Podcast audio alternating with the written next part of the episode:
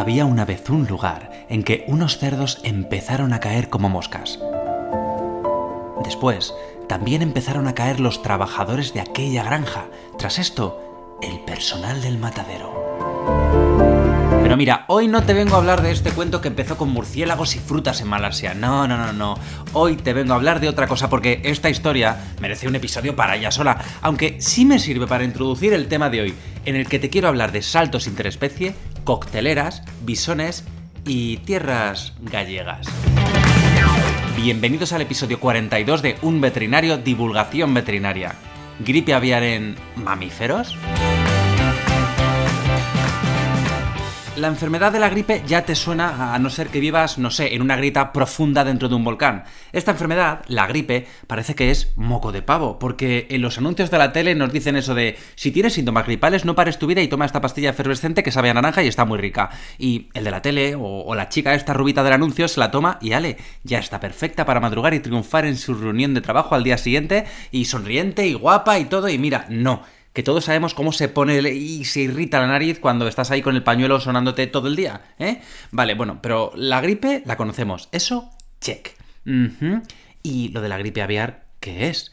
Pues una gripe que afecta a las aves, ¿no? Que tampoco le han dado muchas vueltas al nombre. Eso, pues mira, te lo concedo. Y claro, pues se apellida aviar y nosotros pues nos relajamos porque no somos pájaros, ¿no?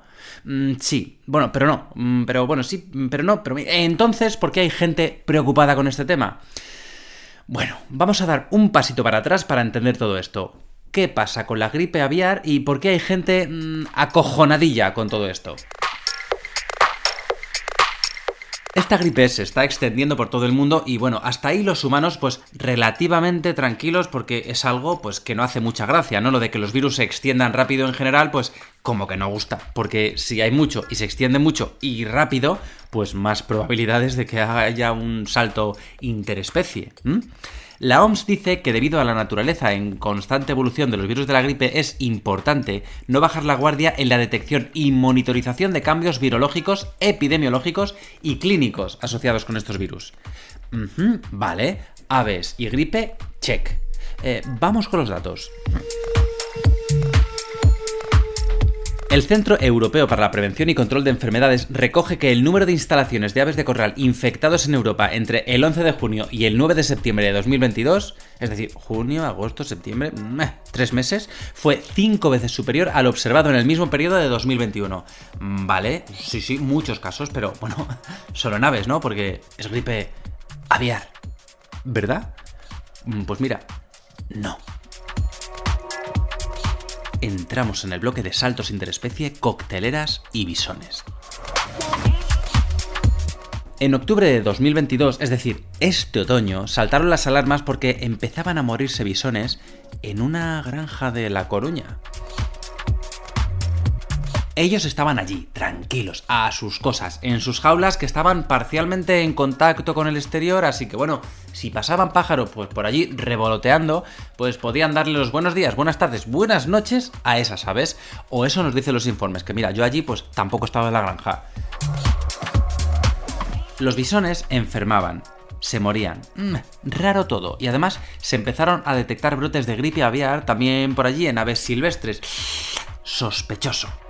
Así que empezaron a atar cabos y busca que te busca, los investigadores pues encuentra que te encuentra. Parón reflexivo, animales, enfermedades, personas... ¡Ay! Seguimos.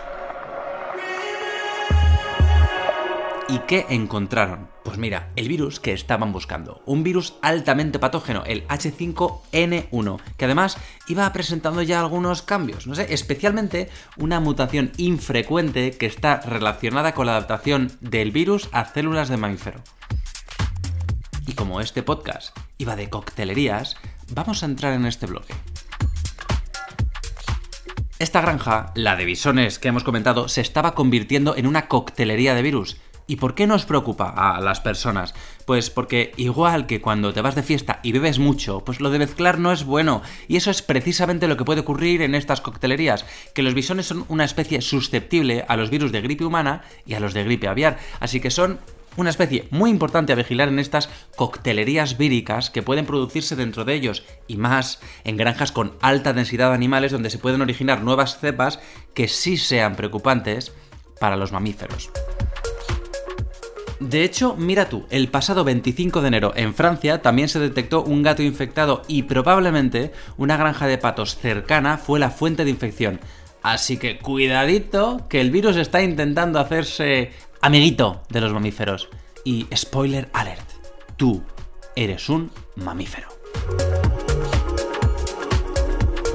También a principios de este año, para ser exactos el 18 de enero de 2023, con motivo del caso de la niña de Ecuador infectada tras haber estado en contacto con aves de corral, la OMS publicó que la diversidad de virus de estas gripes que han causado infecciones humanas es alarmante y requiere una vigilancia reforzada en las poblaciones tanto animal como humana.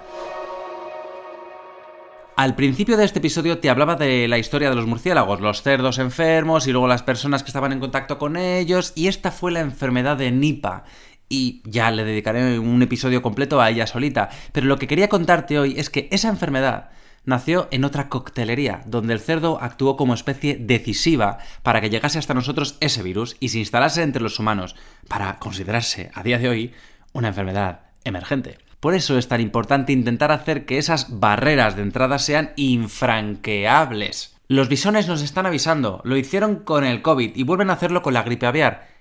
Y yo me pregunto, ¿es necesario tener granjas con miles de animales hacinados donde pueden suceder estas coctelerías? ¿Deberían cerrarse? Pues mira, yo creo que sí. Por nosotros, porque el que avisa no es traidor y ya lo están haciendo, y por ellos, por los bisones, por su bienestar animal, porque no tiene sentido tenerles hacinados en granjas y cuando se detectan estos brotes matar a, no sé, 50.000 animales para seguir manteniendo una industria peletera y que alguien tenga un abrigo de una piel que no es la suya. Pues no sé, ¿qué quieres que te digan? Yo creo que no. Ah, bueno, y además de todo lo anterior, porque nosotros, como mamíferos, también somos animales. Y cuanto antes lo aceptemos, mejor nos irá. Si quieres apoyar este proyecto de divulgación veterinaria, ya sabes que puedes regalarme una valoración de 5 estrellas por aquí, compartir el episodio, seguir el podcast o pasarte por mi Instagram arroba unveterinario. Nos vemos en unveterinario.es.